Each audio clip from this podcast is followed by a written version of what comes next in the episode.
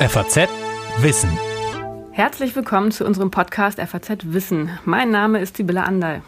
Und ich bin Joachim Müller-Jung. Ich bin Biologe. Sibylle ist unsere Astrophysikerin und wir beide sind Redakteure im Wissenschaftsressort der Frankfurter Allgemeinen Zeitung.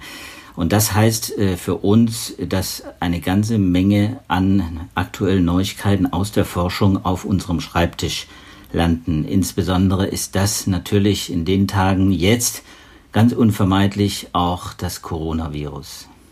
Ja, dem kann man momentan offensichtlich kaum entgehen.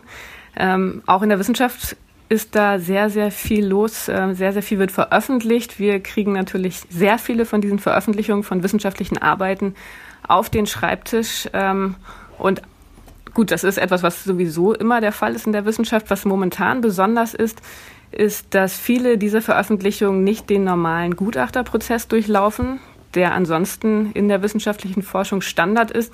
Das heißt, viele Studien werden vorzeitig publiziert und das macht das Ganze für Beobachter insbesondere natürlich schwierig, den Überblick zu behalten und immer kritisch zu prüfen, was ist an den Studien dran, was ist interessant, was ist vielleicht eher ein Schnellschuss. Wir versuchen, das so gut wie möglich zu sichten und ähm, ja, regelmäßig zu gucken, was gerade interessante Studien sein können und das hier zu diskutieren und vorzustellen. Ja, und du hast, liebe Sibylle, unter den, ich habe es nachgezählt, 550 aktuellen Veröffentlichungen allein auf den Preprint-Servern Bio, Archive und MedArchive, die sich dieser Tage mehr oder weniger exklusiv mit dem Coronavirus beschäftigen und den klinischen Folgen, hm, hast du uns äh, Paper mitgebracht, auch nicht nur Preprint, sondern auch Print äh, und ein Blog zu dem Thema, äh, das alle eigentlich jetzt beschäftigen muss, äh, auch die Politik seit einiger Zeit beschäftigt hat, nämlich die Frage, kann es sein, dass wir eine Pause wenigstens kriegen in dieser ganzen Pandemie, dass vielleicht äh, das Virus im Sommer ähm, sich nicht mehr so verbreitet, wie wir das äh, zum Beispiel von der Grippe ja ganz gut kennen. Wenn die Grippesaison zu Ende ist, äh, dann haben wir auch Ruhe bis zum nächsten Herbst wenigstens. Äh, die Hoffnung kursierte früh. Präsident Trump hat das ins Spiel gebracht und hat sich damit auch wirklich äh, wie soll ich sagen, einen Namen in der Wissenschaftscommunity gemacht, äh, in dem er nämlich äh, eine ganze Reihe von, von Forschungen äh, in der Richtung auch äh, forciert hat. Ähm, die gibt es, die liegen jetzt äh, auch vor und äh, die Virologen haben äh, sich auf verschiedenen, mit verschiedenen Methoden und äh, auf verschiedenen Ebenen Ebenen äh, damit auseinandergesetzt. Äh, du hast vier aktuelle Veröffentlichungen dazu äh, gefunden. Sag uns, wie äh, sieht es aus? Womit können wir rechnen in den nächsten Wochen, Monaten? Naja, genau. Ich habe mir jetzt einfach mal äh, gestern insbesondere und vorgestern die Frage gestellt, inwiefern die Hoffnung tatsächlich berechtigt ist, dass ähm, das Coronavirus eine Saisonalität zeigt. Das heißt, dass es eine Klimaabhängigkeit gibt, wie bei anderen Viren, die wir kennen, auch, so dass wir vielleicht damit rechnen können, dass das Ganze von alleine besser wird, wenn das Wetter wärmer wird ähm, und feuchter. Das ist das, was man von den Grippeviren auch kennt. Es gibt einige Studien, wie gesagt, zu anderen Viren, die zeigen, dass es bei fast allen Virenerkrankungen diese saisonalen Schwankungen gibt. Und das wäre natürlich ja, eine, ich sage mal, Wunschvorstellung, dass äh, sich jetzt diese Corona-Krise als etwas Ähnliches wie die Grippewellen herausstellt, was von alleine irgendwann wieder abebbt. Und ähm, das ist erstmal eine ganz interessante Frage, wie man diese Saisonalität einschätzt. Denn das Ganze ist, wie so oft in der Wissenschaft, komplizierter als man denkt. Denn es gibt verschiedene Faktoren, die die Saisonalität, also die Zahl der Erkrankten in einem bestimmten Zeitraum des Jahres, ähm, und entsprechende Modulationen des Ganzen, die das beeinflussen. Also es ist nicht nur etwas, was vom Virus abhängt, sondern da spielen ganz, ganz viele verschiedene Faktoren eine Rolle und das macht die Analyse erstmal etwas komplizierter. Zum Beispiel. Ja, das, hm. ist es ja jetzt etwas, was wir schon gesehen haben, ähm, dass natürlich auch wir Menschen uns verschieden verhalten, je nachdem, wie das Wetter ist, wie die Bedingungen draußen sind. Das spielt bei der Verbreitung von Viren eine Rolle, aber auch bei der Verbreitung von anderen Krankheiten. Zum Beispiel äh, kennen wir das von Erkältungsviren, die an sich erstmal nicht so besonders vom Klima draußen abhängen, aber da gibt es dann die Erkältungswellen, gerade dann, wenn die Schulkinder nach Ferien wieder zurück in die Schule kommen. Das heißt, da ist eine sehr, sehr starke Abhängigkeit von den Praktiken, vom Verhalten von uns Menschen. Also das Verhalten von uns Menschen spielt eine wichtige Rolle bei dieser Saisonalität.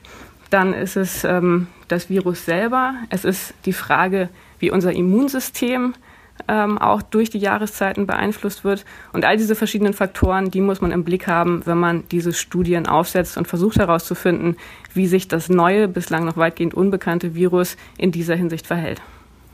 Gibt es schon ein Ergebnis, das man mitteilen kann, was allen vier Studien vielleicht auch gemein ist, dass sie sagen, es wird weniger oder es wird äh, viel weniger. Man hört ja von einigen äh, Virologen, Herr Drosten äh, zum Beispiel hat das ja sehr stark gemacht, dass äh, wir möglicherweise auch nur eine Delle kriegen in der Häufung äh, der Viren und der Diagnosen. Wie, wie, zu welchem Ergebnis kommen deine Wissenschaftler? Ja, genau. Ich habe jetzt vor allem erstmal drei verschiedene Studien rausgesucht und das, was da an der Stelle schon verwirrend ist, ist, dass diese drei Studien zu relativ verschiedenen Ergebnissen kommen.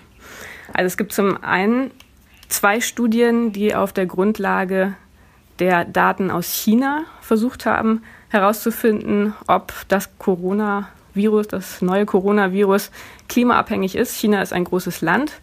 Da gibt es auch innerhalb des Landes schon relativ deutliche Schwankungen der Temperatur und der jeweiligen Luftfeuchtigkeit. Das ist das, was man erstmal erwarten würde für so ein Coronavirus. Das ist ja auch nicht das erste Coronavirus, was sich verbreitet hat. Ähm, das ist eine andere Studie, die ist schon älter. Die hat äh, sich vier ältere Coronaviren angeguckt und hat da zum Beispiel schon gezeigt, dass diese anderen Coronaviren sich besonders gut dann verbreiten, ähnlich wie die Grippeviren, wenn es kalt ist und wenn die Luftfeuchtigkeit sehr niedrig ist. Da ist jetzt die Hoffnung. Okay, da müssen wir vielleicht Vielleicht müssen wir ja. da an der, an der Stelle auch vielleicht kurz sagen, ich glaube, das ist wichtig, dass, ähm, dass diese vier Coronaviren, von denen du sprichst, das sind die Erkältungsviren, die quasi schon sehr viel länger, nämlich Jahrzehnte äh, quasi unter den Menschen kursieren und eigentlich auch nur harmlose äh, Erkältungen hervorrufen. Die kennt man sehr gut und von denen weiß man, die haben so eine, so eine Saisonalität. Das ist klar. Und das scheint offenbar bei diesem neuen Virus nicht der Fall zu sein. Ne?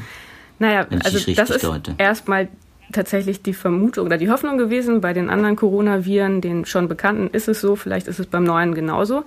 Ähm, und da gibt es zwei Studien, die haben sich, wie gesagt, die frühen Daten aus China genommen und haben da geguckt, ob man in China in der Tat eine Anfälligkeit des Virus in den Fallzahlen sieht in Bezug auf verschiedene Wetterbedingungen. Und mhm. ähm, diese beiden Studien, die sich erstmal rein auf die chinesischen Daten beziehen, selbst die kommen schon mal zu etwas unterschiedlichen Schlüssen. Da gibt es erstmal eine Studie äh, von Jingguan Wang, ähm, die ähm, mir in der Version vom 9. März vorliegt. Die behauptet, dass das Virus tatsächlich mit hohen Temperaturen und einer hohen Luftfeuchtigkeit schlecht umgehen kann und dass diese Faktoren ähm, einen Einfluss haben, den man tatsächlich in den Daten sehen kann. Dann gibt das es aber eine, eine gute Nachricht. Das ist erstmal eine gute Nachricht. Es gibt aber eine andere Studie, die ebenfalls ähm, chinesische Daten nutzt. Die kommt zu einem etwas anderen Schluss. Die sagt, ja, es gibt eine gewisse Abhängigkeit des Virus von den Wetterbedingungen, aber diese Abhängigkeit ist so schwach, dass man nicht erwarten kann, dass man daraus Konsequenzen für den Krankheitsverlauf Verlauf ableiten kann. Also diese Sensitivität des Virus wird nicht ausreichen, ohne weitere Maßnahmen die Verbreitung einzuschränken. So, das sind erstmal diese beiden Studien mit relativ unterschiedlichen Resultaten und da ist jetzt eine spannende Frage, warum die so unterschiedlich sind. Und wenn man sich das genauer anguckt, dann sieht man schon ähm, ganz gut so ein Grunddilemma, unter dem ganz, ganz viele Studien momentan leiden. Und das ist ähm, kurz gesagt, dass die Daten sehr komplex sind und relativ spärlich vorliegen. Ähm, bei diesen chinesischen Daten ist erstmal interessant, diese beiden Studien beruhen auf Daten aus unterschiedlichen Zeiträumen. Die erste optimistische Studie, die hat relativ frühe Daten genommen zwischen dem 21. und dem 23. Januar. Das heißt, das ist ein Zeitraum, der liegt nach dem Zeitpunkt, nachdem in China klar wurde, es gibt eine Mensch-zu-Mensch-Übertragung, man muss aufpassen. Also nach dem Zeitpunkt, als die Kliniken angefangen haben, die Verbreitung des Virus auch wirklich ähm, ja, angemessen zu protokollieren. Es liegt aber vor dem Zeitpunkt, in dem die Reisebeschränkungen und die Restriktionen in China wirklich griffen. Und also das, das Virus flottierte quasi quer durch die Bevölkerung, ohne dass irgendwelche Maßnahmen das verhindert hätten. Genau, aber die Wissenschaftler sagen, sie wählen genau diesen frühen Zeitpunkt, weil sie, sie nennen das natürliche Bedingungen studieren wollen. Also Bedingungen, ähm, die gelten, ohne dass irgendwelche staatlichen Eingriffe in Kraft getreten sind. So, das ist das, ähm, oder das ist die Datengrundlage dieser optimistischen Studie.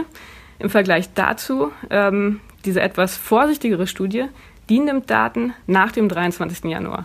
Und die begründen diesen, diese Entscheidung damit, dass nach dem 23. Januar, wie gesagt, staatliche Restriktionen, ähm, Einschränkungen zur Geltung kamen, die Chinesen insofern nicht mehr so frei reisen konnten und dass das für ihre Studie wichtig ist, um Verfälschungen zu verhindern, dass zum Beispiel Erkrankte aus den besonders betroffenen Regionen in andere Regionen ähm, reisen und dort die Zahlen also letztendlich die Klimaabhängigkeit der Krankheitsfälle ähm, ja, negativ beeinflussen und verfälschen. Und daran zeigt sich, wie gesagt, so ein Stück weit das Dilemma ähm, vieler dieser Studien, denn man hat so viele mögliche Störeinflüsse, die wahrscheinlich sehr viel größer sind als das, was man eigentlich messen und feststellen möchte, dass es wahnsinnig schwierig ist, die Daten geeignet auszuwählen und ähm, ja, diese Störfaktoren in der Analyse angemessen zu berücksichtigen. Das heißt, du glaubst jetzt keiner, keiner von beiden Seiten oder wie, wie wollen wir das deuten? Gibt es die ja. Möglichkeit, dass das Virus tatsächlich, wie das prognostiziert wird, immer häufiger muss man sagen, dass es zumindest eine leichte ähm, eine, einen leichten Rückgang gibt in der Ausbreitung des, des Virus und das vielleicht dann im Herbst nochmal hochgeht? Oder geht das jetzt einfach so äh, Schluss weiter durch? Also mein Fazit aus diesen beiden Papers wäre, man muss mit Schlüssen sowieso vorsichtig sein, aber in beiden Papers, in beiden Artikeln zeigt sich eine gewisse Klimasensitivität des Virus. Und ich denke, dass man das in beiden Studien sehen kann, zeigt, diese Sensitivität ist durchaus da. Ich würde mich allerdings der vorsichtigeren Interpretation anschließen, dieses etwas ähm, ja, vorsichtigeren Papers, ähm, dass diese Sensitivität vermutlich nicht ausreichen wird, um die aktuelle Verbreitung wirklich effizient einzudämmen. Und das ist etwas, was auch der amerikanische Epidemiologe Mark Lipsitch in seinem Blog schreibt. Das ist ein sehr interessanter Eintrag gerade zu diesem Thema zu der Frage, inwiefern wir damit rechnen können, dass das Klima uns in dieser aktuellen Situation hilft. Der schreibt relativ deutlich, dass diese Saisonalität, also diese Klimaabhängigkeit, die wir zum Beispiel auch von den Grippeviren kennen, dass das etwas ist, was man erst dann wirklich sehen wird, wenn die Bevölkerung einen gewissen Grad von Immunität aufgebaut hat, weil ansonsten der Effekt zu gering ist. Also wir werden wahrscheinlich also in ein paar Jahren Corona-Wellen haben, Covid-19-Wellen haben, wie wir jetzt Grippewellen haben. Aber in diesem Jahr ist damit wahrscheinlich eher noch nicht zu rechnen.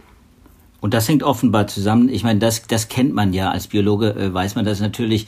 Und die Medizin kennt ja das Phänomen auch, dass ein neues Virus, ähm, sei es eine neue Mutante von Influenza zum Beispiel, oder eben auch äh, von anderen Viren, die dann auftauchen, ganz plötzlich äh, äh, den Organismus vor eine Herausforderung stellen, die er nicht kannte. Dass es nämlich ein neuer Virus ist, das Immunsystem ist völlig naiv, äh, es kann nicht äh, reagieren, beziehungsweise es kann nicht so schnell reagieren, wie es äh, nötig wäre. Gerade bei dem Virus, das ja offenbar äh, sehr äh, früh auch schon verbreitet wird und sich früh im Körper vermehrt. Das heißt, diese Immunität spielt im Moment und die, die Naivität unseres Immunsystems spielt offenbar eine große Rolle, äh, in diesem Sommer jedenfalls, und das könnte, äh, liest du das so, äh, Sibylle, das könnte dazu führen, dass äh, dieser saisonale Effekt in diesem Jahr auf jeden Fall ausfällt. Also ich würde diese Artikel entsprechend so lesen. Ähm, das Ganze, also die, die Größe, die wissenschaftliche Größe, die bei all dem eine Rolle spielt, ist ja die, die Reproduktionszahl letztendlich. Also die Frage, wie viel Menschen werden von einer erkrankten Person angesteckt. Das ist auch das, was all diese Studien letztendlich betrachten. Ähm, und mhm. da wird immer, das ist auf der einen Seite diese sogenannte Basisreproduktionszahl, die vor allem daran hängt, wie das Virus sich ähm, verhält und wie die Kontakte in einer Gesellschaft sind. Aber was da eben auch noch reinkommt als Faktor, das ist der Anteil der Anfälligen in einer Bevölkerung. Also die, der Anteil derjenigen, die Gefahr laufen, infiziert zu werden. Und dieser Anteil, der spielt insofern eine ganz, ganz wichtige Rolle, wenn es darum geht, festzulegen, wie viele Menschen angesteckt werden, sobald jemand krank ist. Ähm, und insofern fürchte ich, das ist im Moment noch ein ganz entscheidender Faktor. Aber dass das Virus eine gewisse Anfälligkeit für ähm, Änderungen im Klima zeigt, ist etwas, was, glaube ich, längerfristig dann trotzdem ein kleines bisschen optimistisch stimmen kann, auch wenn ich denke, dass das jetzt in diesem Jahr noch keinen ähm, Ausschlag geben wird. Das Virus spricht ja auch dafür, das hat eine Hülle. Man kennt das äh, von diesen Viren mit Hüllen. Auch Influenza hat eine Hülle, nämlich eine Fetthülle, die ist empfindlich gegenüber Feuchtigkeit und äh, Temperatur etwas weniger. Mehr die Feuchtigkeit, äh, die äh, macht dieses Virus anfällig. Das ist im Prinzip die gute Nachricht in der schlechten, wenn ich so sagen will. Aber ich habe noch eine Nachfrage, Sibylle. Ähm, man hat ja jetzt eine ganz andere Situation. Du hast vorhin, äh, das sind ja chinesische Untersuchungen, du hast vorhin auch erwähnt, ähm, dass man die Situation vor dem 23., bevor Reisebeschränkungen und Quarantäne in Kraft getreten sind, untersucht hat und modelliert hat. Ähm, das ist ja alles gar nicht mehr realistisch. Die Frage ist ja jetzt, die sich jeder stellt, äh, wie realistisch ist äh, diese, sind diese ganzen Szenarien eigentlich der Verbreitung des Virus unter den Bedingungen, die wir jetzt ja auch selber erleben in Europa. Das heißt also, wir werden wirklich isoliert, wir bleiben zu Hause. Nehmen wir an, wir bleiben tatsächlich zu Hause. Äh, die Übertragung wird stark reduziert. Du hast die Zahl R0 genannt, also die Reproduktionsrate des Virus wird so stark reduziert, die liegt derzeit bei drei. Jetzt wird sie dann vielleicht runtergeregelt durch die soziale Isolation auf eins oder zwei. Dann wird es immer noch übertragen, aber dann könnte ja das Virus sehr viel anfälliger sein. Sind solche Faktoren, also anfälliger im Sinne von äh, äh, anfälliger für die Verbreitung? Es wird sich einfach mhm. viel, viel schwerer verbreiten können, wenn wir tatsächlich das durchhalten, was wir jetzt auch, was uns angeordnet worden ist. Ähm, hast du das Gefühl, dass das in diesen Veröffentlichungen äh, auch schon berücksichtigt wurde? Oder haben wir hier das Problem auch, dass die Wissenschaft ja gewissermaßen auch nicht vorgreifend sowas äh, ermitteln kann und nicht mal vielleicht in ihren Modellen auch berücksichtigt mhm. hat. Ja, also in diesen Veröffentlichungen ähm, ging es um entsprechende ähm, Vorgaben für ähm, das Verhalten in verschiedenen Ländern, also zum Beispiel um solche Kontaktbeschränkungen, Reisebeschränkungen und so weiter eben gerade nicht. Also die haben wirklich versucht, ähm, Einflüsse jenseits der klimatischen möglichst ignorieren zu können. Und das macht es natürlich immer schwierig. Ähm, das ist das, was man tatsächlich in diesen Studien sieht. Und das, was ich auch am Anfang angesprochen hatte, dass die Situation natürlich immer sehr, sehr viel komplexer ist, als diese wissenschaftlichen Modelle das berücksichtigen können. Was man in der Wissenschaft ja immer macht, ist ähm, so eine Analyse der Größenordnung der relevanten Faktoren. Und ähm, also zu entscheiden, was sind jetzt wirklich wichtige Einflüsse und was nicht. Mein Fazit, wie ich es gerade formuliert habe, das wäre eben das, dass dieser Klimaeinfluss in einer normalen Situation, in der man keine Beschränkungen einführt, nicht besonders groß ist. Aber genau, was du gerade gesagt hast, wenn wir jetzt versuchen, diese Basisreproduktionszahl, die momentan zwischen zwei und drei liegt, erstmal so weit runterzubringen, dass die Ansteckung ähm, ja, relativ unwahrscheinlich wird und dadurch die Zahl neuer Fälle eingeschränkt wird, dann kann sowas dann doch auch ähm, wieder relevanter werden im Vergleich. Und ähm, insofern, ich glaube, im Moment ist es schwer zu sagen, was kommen wird. Vorhersagen sind ganz, ganz schwierig.